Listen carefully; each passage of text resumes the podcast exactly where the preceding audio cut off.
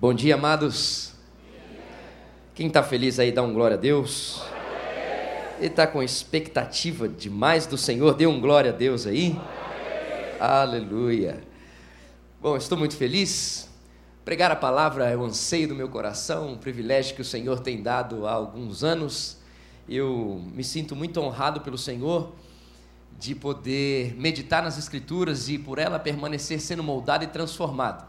Fico muito feliz de poder estar na minha família Batista do Povo e junto com a minha família continuar sendo moldado e transformado pela palavra que flui através de cada irmão neste lugar. Amém, meu irmão?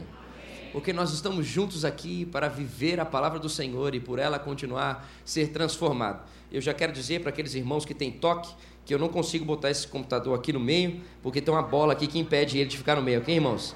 Então, já estou explicando aos amados, fiquem em paz, tá bom? Isso não é um erro meu, nenhuma, tá bom? Aqui, ó, ó, tem uma bola aqui, ó, não dá para vir. Tá bom, irmãos? Então, deixa o Senhor tratando seu coração desde já, tá bom? Ah, Deus poderoso. Eu quero, para aqueles que ah, ainda, quem sabe, pecadores que ainda não me conhecem, eu quero me também continuar apresentando. Meu nome então é Igor Juncker, eu sou filho de missionário, eu caminho com a palavra do Senhor sendo a base, a ênfase da minha vida desde pequeno. Pela graça e misericórdia do Senhor, nunca me desviei da palavra, então eu posso dizer aqui para os irmãos e reforçar até aqueles também mais jovens que eu nunca precisei sair para poder experimentar alguma coisa, para quando voltar, voltar queimando. Eu sempre permaneci queimando pela presença do Senhor. Sempre permaneci sendo sacudido pela ação do Espírito Santo desde pequeno. Tive então desde pequena minhas experiências com o Espírito Santo. Aos três anos de idade, conta minha mãe que eu já enxergava o fogo na cabeça das pessoas. Então, aos 12 anos, aí, meu irmão, quando pequeno, já dirigia ministérios de louvor com 5 anos, com 7 anos, com 12 anos, com 14 anos, com. Irmãos, tem misericórdia, né? eu já passei um pouquinho aí, não sou mais tão novo, mas ainda novo. Estou, vou dizer, eu posso dizer ainda a minha idade, tranquilo, né, pastor? Tenho 33 anos, ó, oh, aleluia, glória a Deus. 30, 33 anos assim, desenvolvido pelo Espírito Santo, os cabelos brancos chegando desde que eu cheguei aqui na igreja. Então isso é, isso é bênção do Senhor, né? Mas estou muito feliz. Eu atualmente, para que você saiba também no seu coração, eu tenho caminhado junto ao canal Jovem, tenho discipulado ah, os nossos pastores de adolescentes e pré-adolescentes aqui, representados pelo Giba, pelo Yohanan e também pelo Yuri no Intertim. Tenho o privilégio de pastorear também a, o Ministério Criativo, então todo o pessoal envolvido na arte. Estou também juntamente com o pastor Roberto no culto do domingo às 19 horas à frente. Então, irmãos, o negócio aqui é trabalho. O negócio aqui é presença de Deus. E quanto mais o Senhor tem dado esse privilégio de caminhar dessa forma, mais eu tenho entendido que o meu coração precisa e necessita se curvar e estar em oração constantemente, para que eu, assim como nós ouvimos através do pastor Paulo, não converse aquilo que eu desejo, mas eu converse aquilo que o Senhor deseja falar à nossa geração em nome de Jesus. Então, que o seu coração continue cativo à presença do Senhor para compreender essas questões do tempo, do momento e a hora de se falar o que Ele deseja que seja falado em nome de Jesus. Porque o que nós sabemos não transforma ninguém, mas aquilo que vem da parte dele é eterno e manifesta o sobrenatural sobre toda e qualquer criação e criatura em nome de Jesus. Então vamos permanecer sensíveis a essa presença do Senhor. Eu, eu falava com o pastor Paulo do meu anseio de compartilhar acerca da soberania e suficiência do Senhor, e eu quero aqui, pastor Paulo, pedir perdão ao Senhor, porque ontem à noite o Espírito Santo deu aquela incomodada enquanto eu revisava a palavra, para que eu então compartilhasse outra coisa. Então, quem sabe nós compartilhamos sobre Colossenses em um outro momento. Mas é tranquilo, é leve, né? Eu peço então para que você abra a sua Bíblia no texto muito tranquilo, Apocalipse capítulo 3. Isso. Olha aí. É tranquilo, irmão. É leve. Apocalipse capítulo 3, do versículo 14 ao versículo 22. Eu fui desafiado ontem à noite pelo Espírito Santo quando retornava à minha casa do canal Jovem e eu estou com muito temor e tremor de compartilhar isso aqui. mas a obra é do Senhor, a igreja é dele e eu vou continuar obedecendo a ele.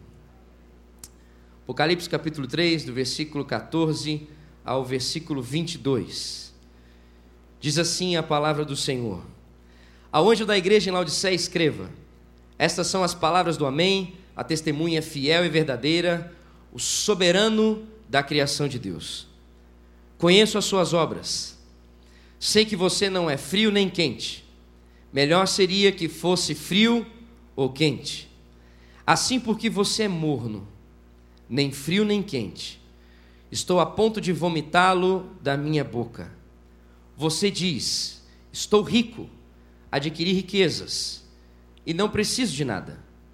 Não reconhece, porém, que é miserável, digno de compaixão, pobre, cego e que está nu.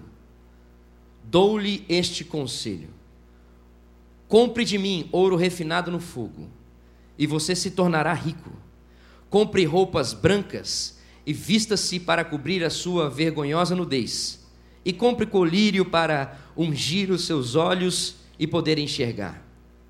Repreendo e disciplino aqueles que eu amo. Por isso, seja diligente e arrependa-se. Eis que estou à porta e bato. Se alguém ouvir a minha voz e abrir a porta, entrarei e cearei com ele e ele comigo.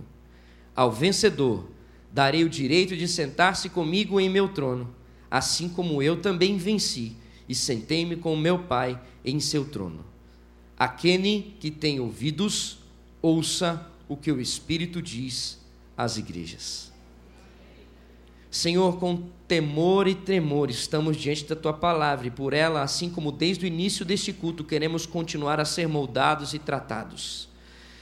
Senhor, enquanto a tua palavra continua a ser ministrada, que o teu Espírito continue a libertar-nos aqui nesta manhã. Que o teu Espírito liberte, Senhor, olhos vendados, ouvidos que estão surdos que o teu Espírito, Senhor, liberte, Senhor, mãos que estão algemadas e pés que estão algemados. Que o teu Espírito venha nos libertar. O coração e a mente que estão enjaulados, Senhor, em circunstâncias humanas, Senhor, ou domínio outro que não seja do Senhor. Vem, Espírito Santo, e liberta-nos, Senhor, neste lugar, em nome de Jesus. Eu clamo, Senhor, que enquanto a tua palavra continua a ser ministrada, o Senhor também derrame dons do teu espírito neste lugar. O Senhor encha, Senhor, esta igreja com dons do teu espírito. Flui, Espírito Santo. Flui, Espírito Santo. Flui a tua vontade sobre nós neste lugar. Manifesta, Senhor, o teu espírito sobre nós aqui neste lugar. Desejamos viver em conformidade com a tua vontade. Necessitamos da tua palavra para vivermos, Senhor, na dimensão da eternidade, Senhor. Em nome de Jesus, eis-nos daqui, teus filhos, teus servos, dispostos ao teu agir. Em nome de Jesus. Amém e amém. Bom, queridos, quero conversar com você então sobre essa igreja aí nesta cidade chamada Laodiceia. E é importante nós entendermos o que envolve essa cidade de Laodiceia, o contexto de Laodiceia. Laodiceia era uma cidade de destaque na Ásia Menor nessa época. Dentre Efésios, Éfeso, Esmirna, outras cidades que você pode ver nos capítulos anteriores aí. Laodiceia tinha um destaque de todas elas. Laodiceia chamava atenção. Laodiceia tinha grandeza. Laodiceia tinha um impacto. Laodiceia era impressionante. E uma das coisas e três coisas eu quero falar sobre essa cidade que chamam a atenção.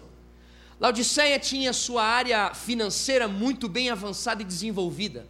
Laodiceia ficava numa rota mercantil.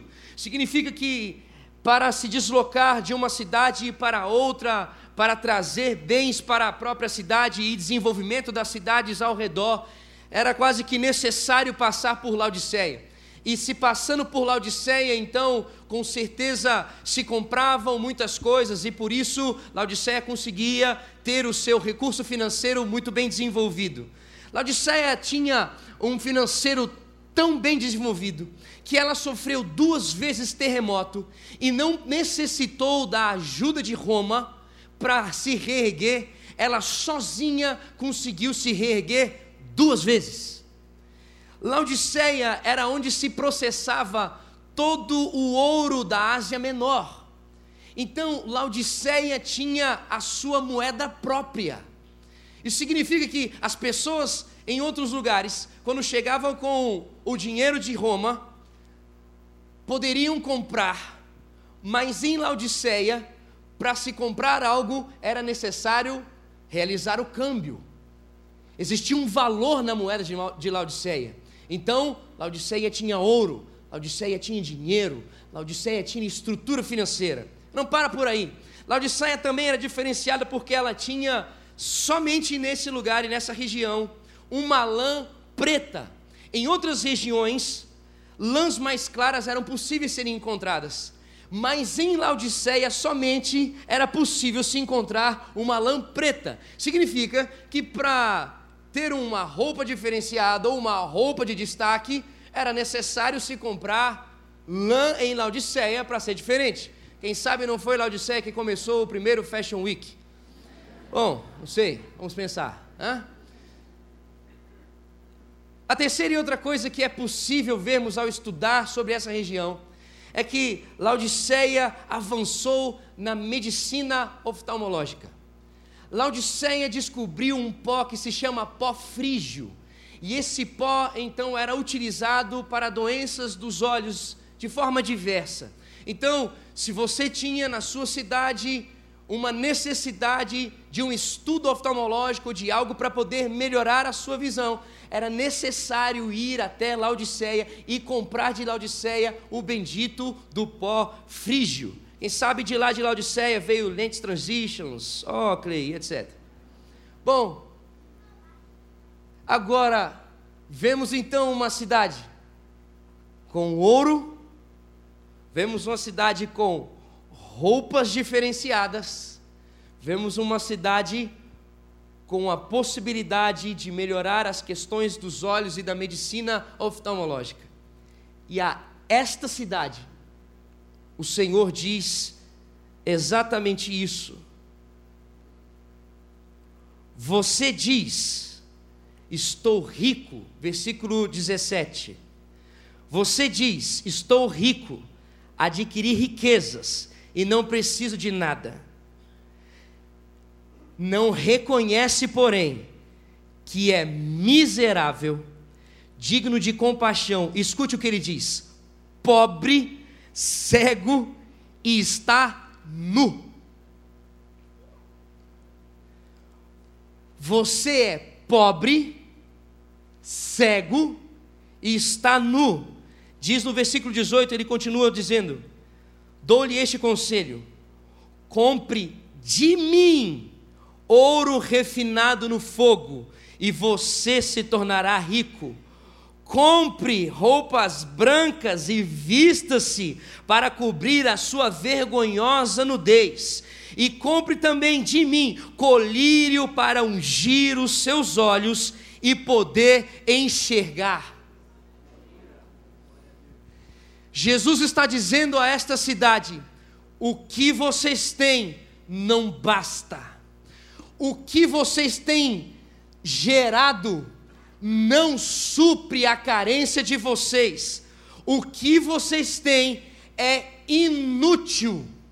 O que vocês têm gerado na cidade de vocês, essa realidade de vocês, não supre a carência de vocês o que vocês estão gerando com a sua própria força não supre o que verdadeiramente vocês carecem.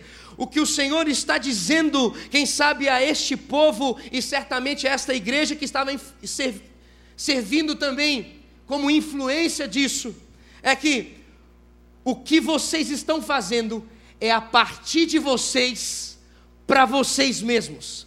O que vocês estão fazendo é, quem sabe, igreja adorando a presença do Deus Criador a partir de você mesmo.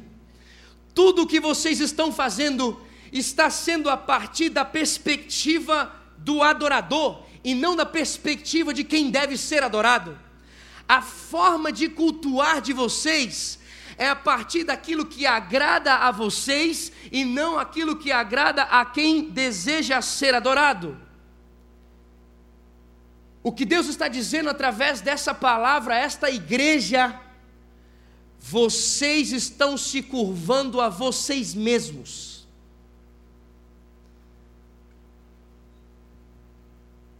E é interessante porque a palavra deixa muito claro que nós não sabemos o que é melhor para nós. A Bíblia deixa claro que nós necessitamos de um Salvador. Isso significa, de nós não existe a possibilidade nenhuma de ofertar ou entregar algo que seja bom ao Senhor. Somente aquilo que vem dele é que verdadeiramente é bom para ser entregue a Ele. O que nós podemos pensar aqui é semelhante à oferta de Caim. A oferta de Caim foi rejeitada não porque Deus preferia o churrasco de Abel. A oferta de Caim foi rejeitada porque ela partiu do coração de Caim para Deus, e não a partir do coração de Deus para Deus. Quando nós lemos a Escritura e vemos Abel dizia: Eu vou entregar aquilo que é o melhor, como se Abel então tivesse um entendimento, e podemos ver lá em Hebreus que diz que pela fé ele entregou, e a palavra diz que a fé vem pelo ouvir e ouvir a palavra de Deus, então significa que aquilo que ele estava entregando era fruto daquilo que ele já tinha ouvido da presença de Deus. Então Abel entregou uma oferta a Deus, fruto daquilo que ele entendia de Deus, e Caim entregou uma oferta a Deus, fruto daquilo que ele queria cumprir diante da presença de Deus. Ele simplesmente queria ofertar, Abel queria adorar.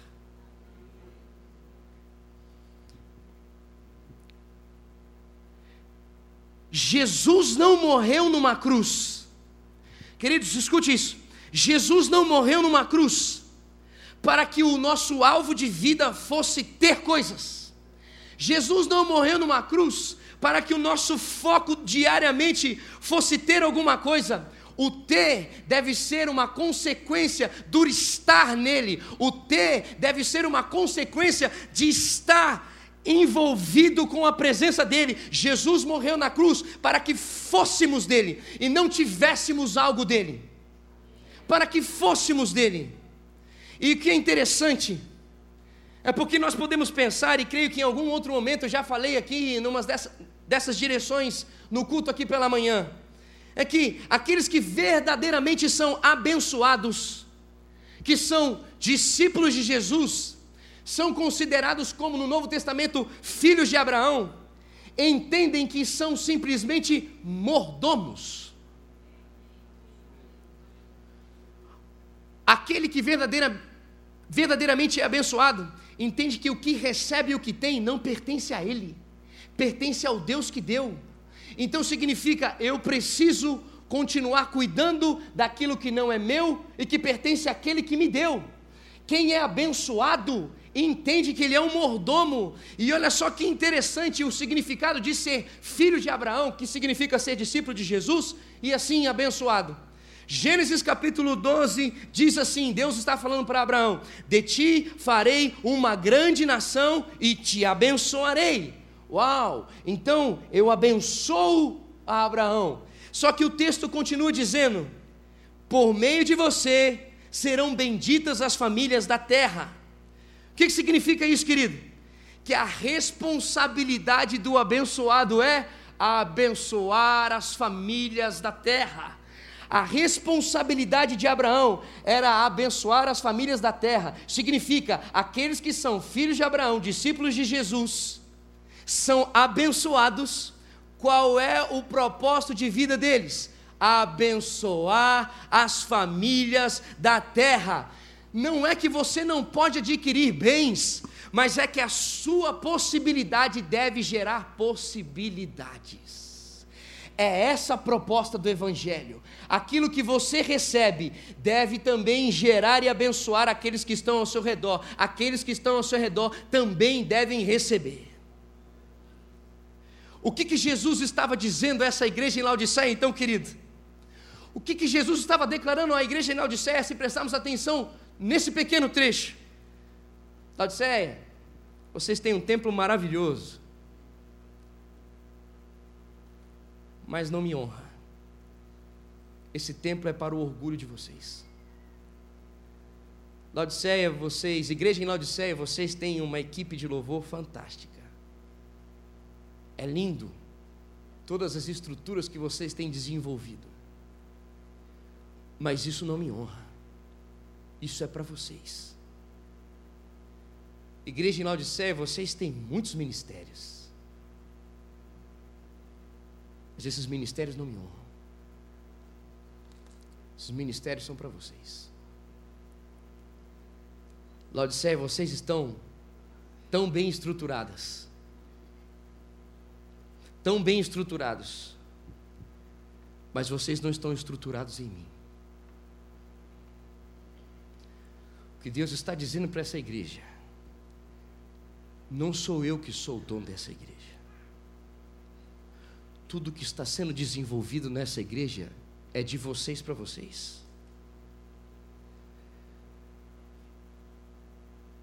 Não é fruto do que vocês estão ouvindo do meu coração. É fruto do que vocês acham que é a minha vontade.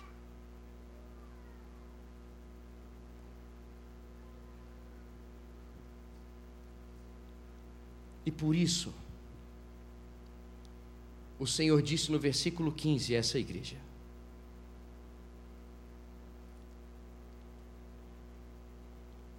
Conheço as suas obras, sei que você não é frio nem quente. Melhor seria que você fosse frio ou quente. Assim, porque você é morno, nem frio nem quente, estou a ponto de vomitá-lo da minha boca. Por que, que Jesus disse isso? Próximo a Laodiceia, existia uma cidade que se chamava Hierápolis. Hierápolis era uma cidade conhecida por ter águas quentes. Assim como Caldas Novas. Alguém já foi a Caldas Novas aqui? Levanta a mão, os pecadores, deixa eu ver. Isso. Irmãos, eu quero abrir só meu coração diante disso. Irmãos, eu fui, Pastor Paulo, eu fui a Caldas Novas. Pastor Paulo, eu vou dizer uma coisa para o senhor. Eu quero só relembrar o seu coração que Caldas Novas é na região do Goiás. Goiânia ali. Irmãos, um casal que eu acho que eu posso chamar de amigo, me levou a esse lugar e eu fiquei muito feliz. Não, piscina de águas, né? Tubulações, aquelas coisas, né? Agradáveis e tal. Recém-casado, se não me engano, eu estava. E aí, irmãos, chegamos lá, duas horas da tarde, e eu olhei aquele ambiente. Falei, uau, esse sol é sol, né? E aí, irmão, eu entrei numa piscina. Quando eu entrei numa piscina no hotel, falei, que eu tá faltando um discernimento aqui. Irmão, tinha mais duas piscinas, eu entrei naquelas duas outras piscinas. Irmão, aquela temperatura de água, pastor, naquele sol, duas horas da tarde, eu falei, Senhor, eu estou precisando de entendimento. E aí eu falei, querido, nós vamos, quando que nós vamos lá pro, pro parque, né? Eu pensando, bom, no parque, gente, com certeza deve ter alguma água mais né, tranquila. É parque, é parque, é parque. Irmãos, nós somos no parque. Primeira negócio de descer, eu vou descendo, descendo, descendo. Irmão, eu caio em uma piscina, eu falo, não, Senhor, não é isso. Eu caio em outra piscina, irmão, eu caio em outra piscina, irmão, eu vou dizer uma coisa para você. Eu entenderia aquele parque, aquela água em Campos do Jordão, mas em Caldas Novas, irmãos. Irmãos, em Campos do Jordão, no sul do país, eu entenderia muito bem. Agora, pastor, naquele lugar, aquela. Pastor. Amado, Irmãos, eu de verdade disse para minha esposa, ficamos acho que mais um dia no máximo, e eu falei, meu amado, eu preciso voltar para Brasília. É onde estava a minha família. Mas por quê? Não, porque eu preciso voltar, preciso resolver algumas coisas lá em Brasília, irmãos. Irmão, que o Senhor continue abençoando a sua vida, você que entende que água quente pode ser no sol quente. Deus continue te enchendo de verdade. Bom, irmãos, mas, obviamente, tirando esse parte do testemunho aqui que abri meu coração com vocês, mas ah, nós sabemos que existe um benefício na água quente. A água quente, muitas pessoas vão até aquele lugar porque a água quente serve como analgésico, serve como anti-inflamatório, auxilia em melhoria e avanço de muitos problemas de saúde. Isso é então que a água quente ela serve para curar algumas doenças. E essa é a realidade de Herápolis, uma cidade de águas quentes que pessoas iam até ela para que tivessem as suas doenças saradas. Outra coisa que é interessante nesse mesmo contexto de Laodiceia é que, num outro lugar, obviamente mais alto, na região próxima a Laodiceia, existia uma outra cidade chamada Colossos. E essa cidade, então, por estar em um lugar mais alto, era reconhecida como uma cidade de águas geladas. Então, ah, era até o lugar da onde vinham aquedutos que abasteciam outras cidades próximas a ela pela pureza da água, a delícia da água e o frescor da água. E obviamente nós sabemos, e eu posso conversar com você tranquilamente sobre isso, é que a água gelada ela tem também as suas, ah, os seus benefícios, porque a água gelada, ela, uma pessoa que está água desidratada, uma pessoa que está ah, passando por alguma coisa de desidratação, é aconselhado que se beba então água gelada em pequenas quantidades para poder hidratar. A água gelada ela refrigera quando existe algum cansaço. Você sabe muito bem, você que já passou pelos seus estudos e continua também estudando em nome de Jesus para avançarmos no nosso país. A, água gelada dá aquela despertada. Né? Então, era uma cidade que tinha uma água que renovava, uma água que gerava refrigério. Agora, Laodiceia era uma cidade conhecida por águas mornas.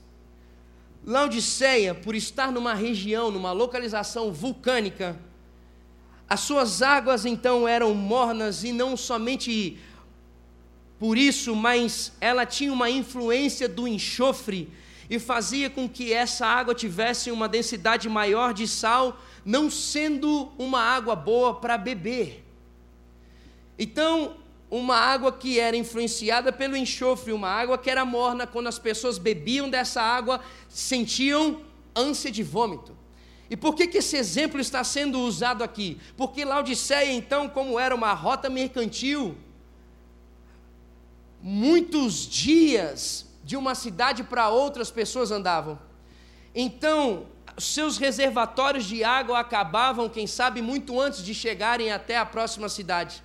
E passando por Laodiceia, alguns dizem que existiam bicas de águas na entrada de Laodiceia. Então imagina você que está caminhando, quem sabe, há uns três dias, sem uma suficiência de água ao seu organismo, quando você consegue avistar de longe que existe bicas de água, o que acontece? Você mergulha nessa água. Então, certamente essas pessoas mergulhavam e com o estômago vazio, cansados, quando tomavam essa água morna, o que acontecia? Porque essa água era inútil. Essa água não servia para eles. Por isso, que o texto diz para nós que Jesus está chamando a atenção de Laodiceia pelo seu contexto, dizendo assim: quem dera vocês fossem frios ou quentes, porque vocês são mornos e estão a ponto de vomitá-los, assim como acontece quando quem bebe água de vocês. Jesus está dizendo a este povo: quem dera vocês curassem, quem dera vocês refrigerassem. Mas como vocês não curam e nem refrigeram, o que vocês me apresentam é inútil. Estou a ponto de vomitar. A igreja em Laodiceia não era uma igreja relevante. Onde a igreja de Laodiceia estava, não estavam ocorrendo mudanças, não acontecia uma diferença no seu contexto. A sociedade não estava sendo impactada, o entorno dela, as pessoas não estavam sendo curadas e as pessoas não estavam sendo refrigeradas. Através da igreja de Laodiceia não existia nenhuma influência ou transformação na sociedade, nem nos locais de trabalho das pessoas que pertenciam a essa igreja, nem nas universidades das pessoas que pertenciam a essa igreja, nem nas escolas das pessoas que pertenciam a essa igreja.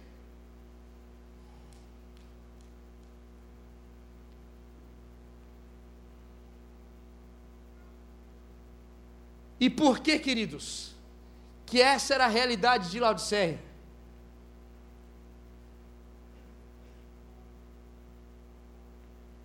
O versículo 20 diz para nós: por que, que essa era a realidade de Laodiceia?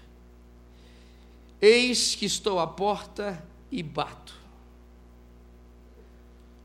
Aonde Jesus estava?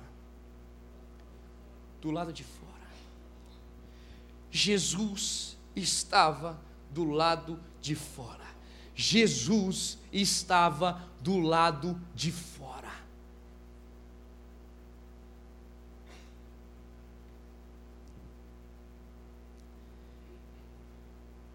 E eu já quero encerrar aqui, para nós orarmos. E a minha pergunta diante dessa palavra para cada um dos meus amados é: onde está Jesus?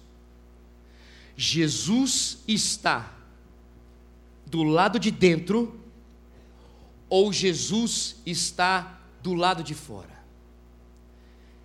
Diante desse texto, eu pergunto mais uma vez: Jesus está do lado de dentro ou Jesus está do lado de fora?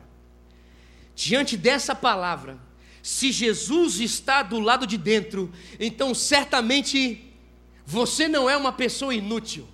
Se Jesus está aí dentro, então tudo que você faz tem uma direção dele. Se Jesus está aí dentro, tudo que você faz vem dele. Quando você deixa de fazer alguma coisa, é porque ele disse para você deixar de fazer alguma coisa. Quando você faz alguma coisa, é porque ele disse para você fazer alguma coisa. Quando você reage, quem recebe tudo o que você faz é Ele, porque se você é útil, significa que Ele está aí dentro, então o foco de tudo aquilo que você faz é Ele, é para Ele, é por Ele. Então, as ações do ministério que você faz parte são as ações que vêm da parte dele. As decisões que você toma na sua casa, com o seu filho, com a sua filha, com a sua esposa, são decisões que vêm da parte dele. Os planos que você desenvolve para a sua família daqui a 5, 10, 15, 20 anos, os anseios que você deseja para a sua empresa, vêm dele. Se você é alguém que é habitação de Cristo, então os seus sonhos, os seus desejos e os seus anseios são totalmente pautados e embasados na revelação que vem dele. Se Jesus está aí dentro, a bênção que você possui não permanece com você. Se Jesus está aí dentro, aquilo que você recebe é compartilhado com todos que estão ao seu redor. Seja essa bênção espiritual, seja essa bênção natural. As pessoas que estão ao seu redor estão constantemente sendo supridas, porque o seu coração não satisfaz com aquilo que você tem, mas se satisfaz quando você contribui, quando você semeia. Se Jesus está aí dentro, então por onde você passa, você cura, você refrigera no seu trabalho. Quando as pessoas se encontram com você, essas pessoas são curadas, essas pessoas são refrigeradas. Na sua casa, quando você conversa com seu filho, quando você conversa com a sua esposa, com seu esposo, quando entre os irmãos existe uma conversa, essas pessoas dentro da sua casa são curadas, são refrigeradas. Quando você está desenvolvendo o seu ministério e Jesus habita dentro de você, significa que quando você chega para uma reunião, as pessoas são curadas, as pessoas são refrigeradas.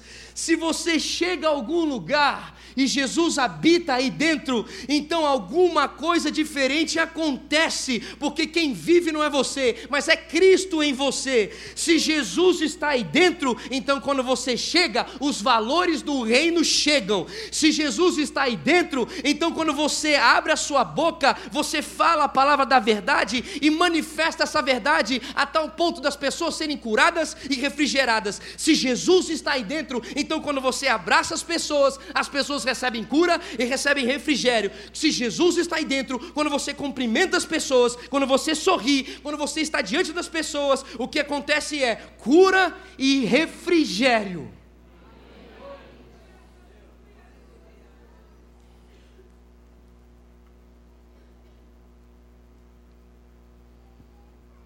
Eu volto a perguntar: Jesus está aí dentro?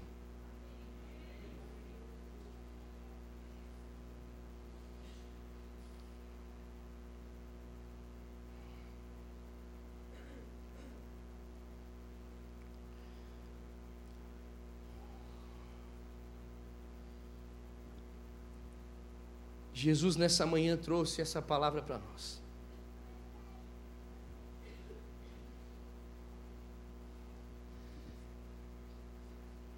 Porque Ele deseja corrigir rotas.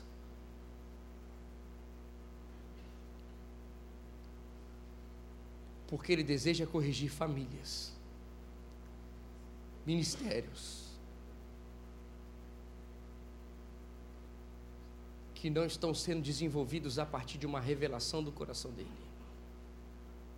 mas estão sendo desenvolvidos e gerados a partir do entendimento seu próprio.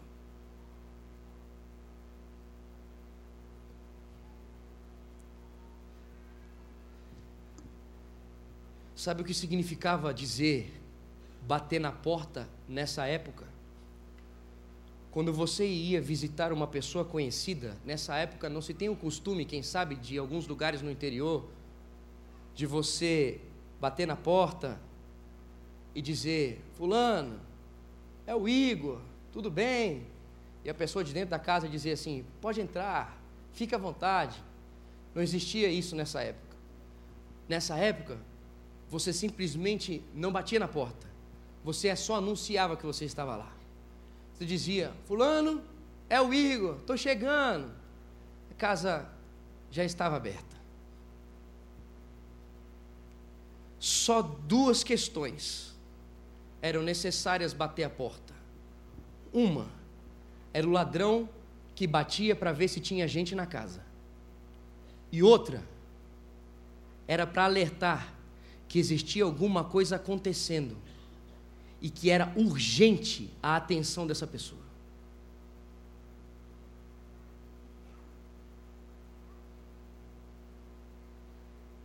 Jesus está dizendo aqui, para muitos, é urgente.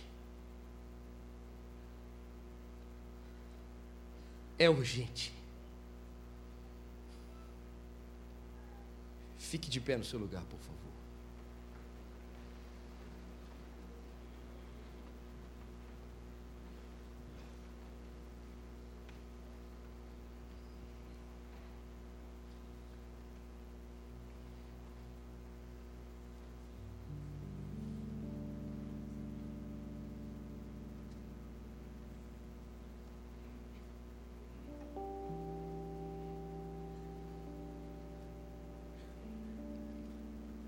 A casa não estava arrumada do jeito que ele queria arrumar.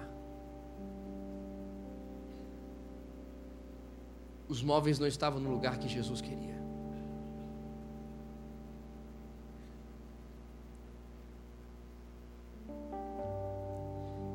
Nessa manhã, o que Jesus está falando para mim e para você. Esse é o convite que Jesus está fazendo aqui para muitos. Não é para um novo convertido, não. Mas é para alguém que deixou Jesus de lado e passou a ser responsável pela, pelo ministério. Deixou Jesus de lado e passou a ser responsável pela família. Deixou Jesus de lado e passou a ser responsável pelo dom que ele deu. Nessa manhã, Jesus está querendo falar, está batendo na porta, dizendo: é urgente para aquele que acha que sabe conduzir a sua vida.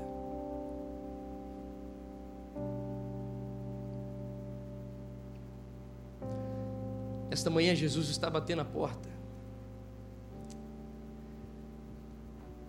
Para quem já viveu a partir do altar.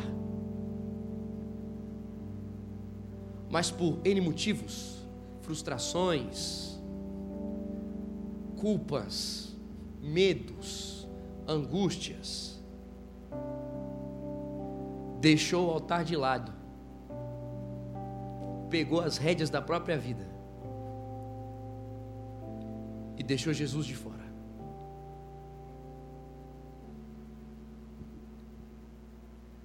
Essa manhã Jesus está dizendo: abra sua porta, deixa eu arrumar os móveis dessa casa. Abra sua porta Deixa eu colocar essa casa em ordem. Deixa eu colocar num outro formato a sua vida. Abra essa porta. Eu quero ser o provedor dessa casa. Eu quero, eu quero colocar uma mesa para você. E eu quero alimentar você da comida que verdadeiramente sustenta a sua vida. Eu quero te prover daquilo que verdadeiramente você precisa.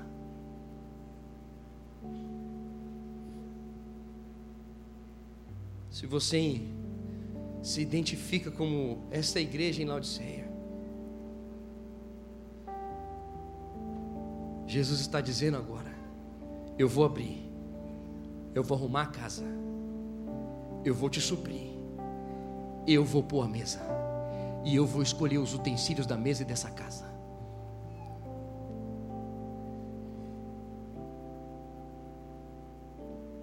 Eu tornarei você útil.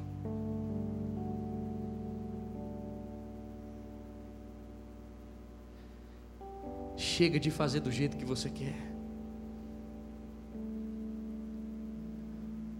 Essa semana o Senhor falou comigo: muitos estão adorando a imagem que construíram de mim e não a mim.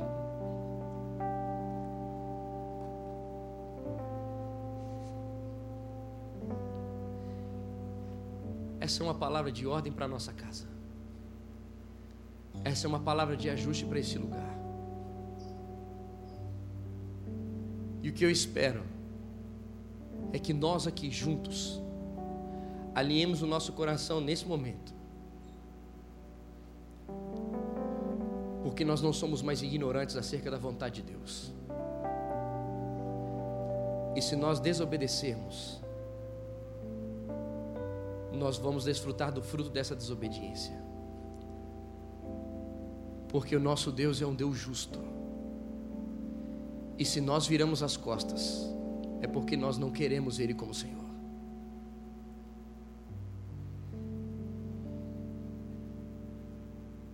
Você reconhece que existe alguma coisa aí que precisa ser ajustada? Você reconhece que existe alguma coisa aí que precisa ser colocada em ordem? Feche seus olhos onde você está. Você reconhece que existe alguma alguma coisa em sua vida que se assemelha a essa igreja em Laodiceia?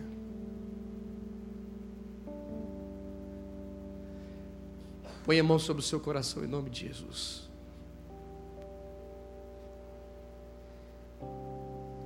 E fale com o seu pai que está aqui. Não é a minha oração, é o seu pai. Diga para ele o que você entendeu nessa manhã que você tomou as rédeas, que você começou a trazer conforme o que você entendia e não buscava mais a presença dele virou as costas para ele. Comece a dizer o que você reconhece. Senhor, eu reconheço que eu tenho feito isso com a minha família. Eu não tenho buscado o teu coração. Eu reconheço que eu tenho. Diga, querido, abra o seu coração para o seu pai. Reconheço que eu tenho feito isso com o meu trabalho. Reconheço que eu tenho feito isso, feito isso com o ministério. Reconheço, Senhor, que eu estou como essa igreja e me sinto inútil como essa igreja era. Por isso, Senhor, toma o teu lugar de honra. Por isso, Senhor, novamente eu abro a porta e digo: faz conforme a tua vontade me ensina que deve ser feita. E diga isso para o Senhor, querido, rasga o seu coração para Ele: Senhor, toma o teu lugar de volta.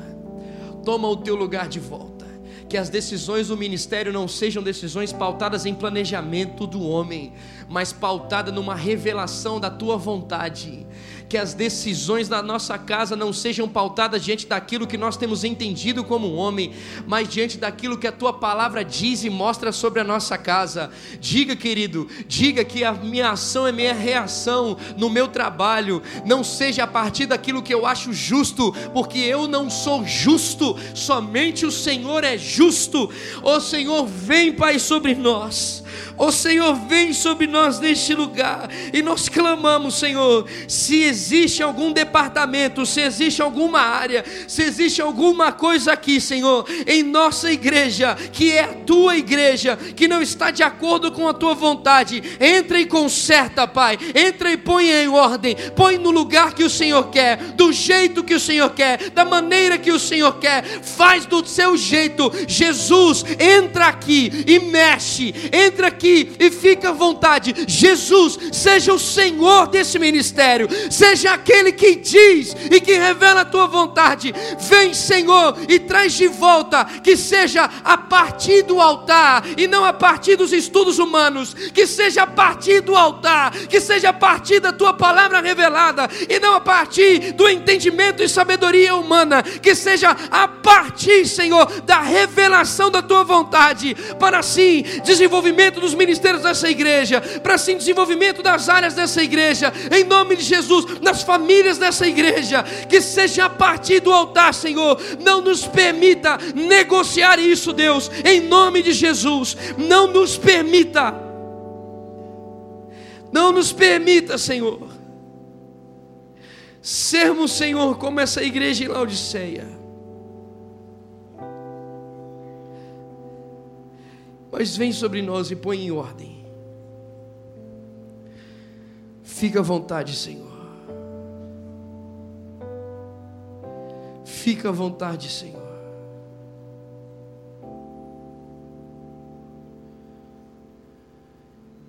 Fica à vontade, Senhor. Essa casa é tua. A nossa vida é tua. Fica à vontade, Senhor. Nosso trabalho é teu. Nosso estudo é teu. Então fala conosco como o Senhor quer. Fica à vontade, Senhor, essa igreja é tua. Faz como o Senhor quer, na hora que o Senhor quer, do jeito que o Senhor quer, mas que seja feita a tua vontade. Nós não queremos andar com o Senhor do lado de fora. Obrigado, Senhor, porque o Senhor nos ama. Obrigado, Senhor, porque o Senhor tem ainda misericórdia de nós. Obrigado, Senhor, porque o Senhor não desistiu de nós e nos amou, nos chamando a atenção dessa forma, porque o Senhor disse que repreende aquele, aqueles a quem o Senhor ama.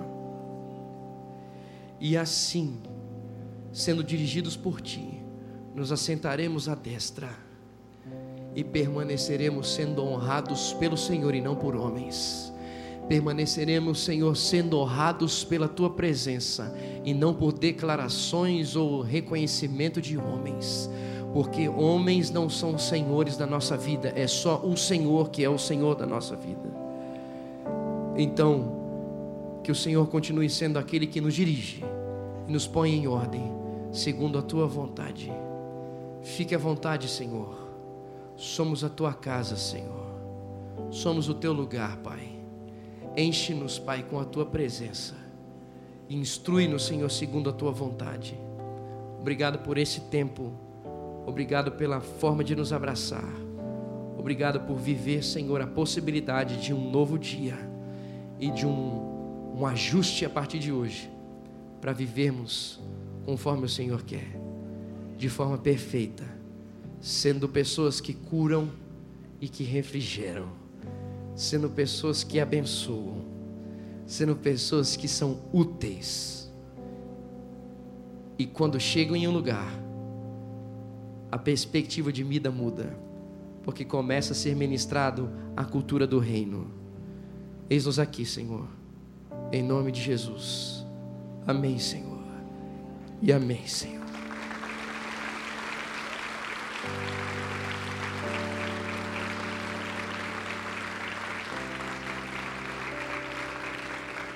Vamos orar todos juntos. Pai nosso que estás nos céus, santificado seja o teu nome.